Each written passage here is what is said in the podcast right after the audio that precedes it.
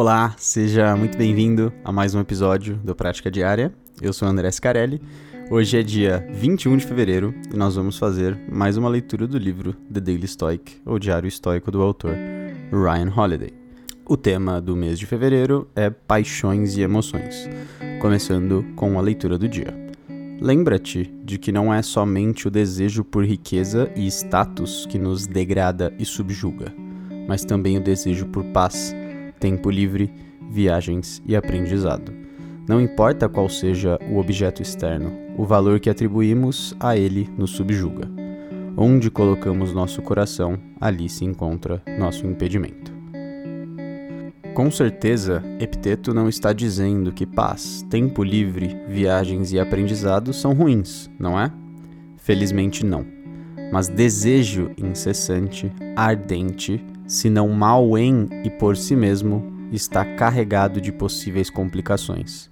O que desejamos nos torna vulneráveis, seja uma oportunidade de viajar pelo mundo, de ser o presidente ou de ter cinco minutos de paz e sossego. Quando ansiamos por algo, quando nos agarramos a um fiapo de esperança, nós nos preparamos para a desilusão. Porque o destino pode sempre intervir, e então provavelmente perderemos, em resposta, nosso autocontrole. Como Diógenes, o famoso cínico, disse, é privilégio dos deuses não querer nada e de homens divinos querer pouco.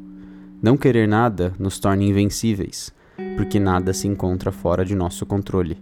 Isso não se aplica apenas a desejar as coisas fáceis de criticar, como riqueza ou fama os tipos de desatino que vemos nas peças e fábulas mais clássicas. A luz verde pela qual Gatsby lutou pode aparentemente representar coisas boas também, como amor ou uma causa nobre, mas pode nos destruir ainda assim. Quando se trata de seus objetivos e aquilo pelo que você luta, pergunte a si mesmo: sou eu que os controlo ou são eles que me controlam? E bom, a reflexão de hoje ela é interessante porque ela mostra o lado ruim até mesmo de coisas boas. Então, às vezes a gente pensa que ficar ansiando ou ficar pensando no pequeno tempo livre que a gente vai ter na pausa do trabalho ou na sexta-feira, né? A gente passa a semana toda esperando a sexta-feira finalmente chegar para a gente poder descansar, para a gente poder curtir com, a, com, os amigos ou com a família. Enfim, todas essas situações que normalmente a gente vê como positivas, elas podem ser na verdade muito negativas, porque quando a gente coloca a nossa nosso pensamento fora do nosso controle, então quando a gente começa a pensar em eventos futuros, como a sexta-feira vai chegar ou a pausa do meu trabalho vai chegar logo, e daí vai lá e alguma coisa acontece que acaba impedindo isso, a gente acaba ficando muito triste, a gente acaba perdendo nosso autocontrole, a gente acaba sendo inundado por raiva, por desilusão, por várias coisas, né? Cada um de nós, coisas diferentes. E isso não é nada saudável pra gente, né? Porque e tudo isso aconteceu porque a gente estava esperando que alguma coisa boa ia acontecer. Então a raiz de tudo isso é o esperar, é o projetar, é o pensar que algo vai acontecer no futuro. E assim, eu não tô falando isso porque a gente não tem que projetar nossas vidas, planejar e fazer as coisas, né, de acordo com o que a gente quer que elas aconteçam, né? Então é por isso que eu, por exemplo, planejo a minha vida financeira. Eu sei o que, que eu posso gastar, enfim, eu vou anotando os meus gastos. Tudo isso é um tipo de projeção, pra gente saber um pouco melhor como vai ser o futuro. Mas é realmente só isso, uma projeção. Não tem como a gente saber o que vai acontecer. E portanto, ficar colocando muito peso nessas coisas é um caminho possível para ruína, porque, como eu já disse, quando acontece diferentemente do que a gente espera, normalmente a gente é tomado por raiva, tomado por sentimentos negativos e perde totalmente o controle. Então lembrem-se da dicotomia do controle.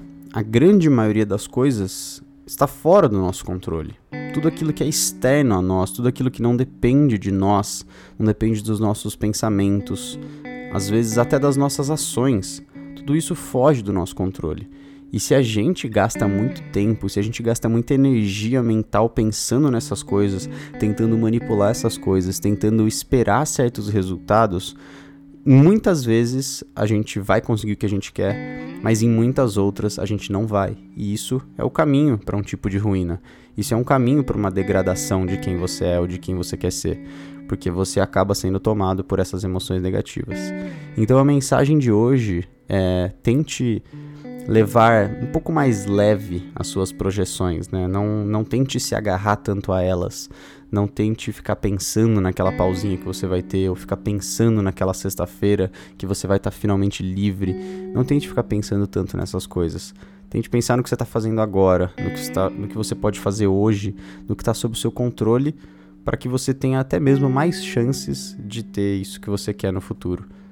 Porque, como o Ryan fala no comecinho, o epiteto não está falando que paz, tempo livre, viagens e aprendizado são coisas ruins mas o desejo incessante por eles, esse desejo ardente, está carregado de possíveis complicações.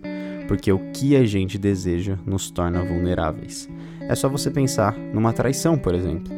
A gente pensa e a gente deseja que uma pessoa seja nosso parceiro, seja alguém que está com a gente o, o tempo todo para todas as situações difíceis mas ela vai lá e trai a nossa confiança. Isso daí é o nosso desejo sendo quebrado, nosso desejo por coisas boas sendo transformado em coisas ruins.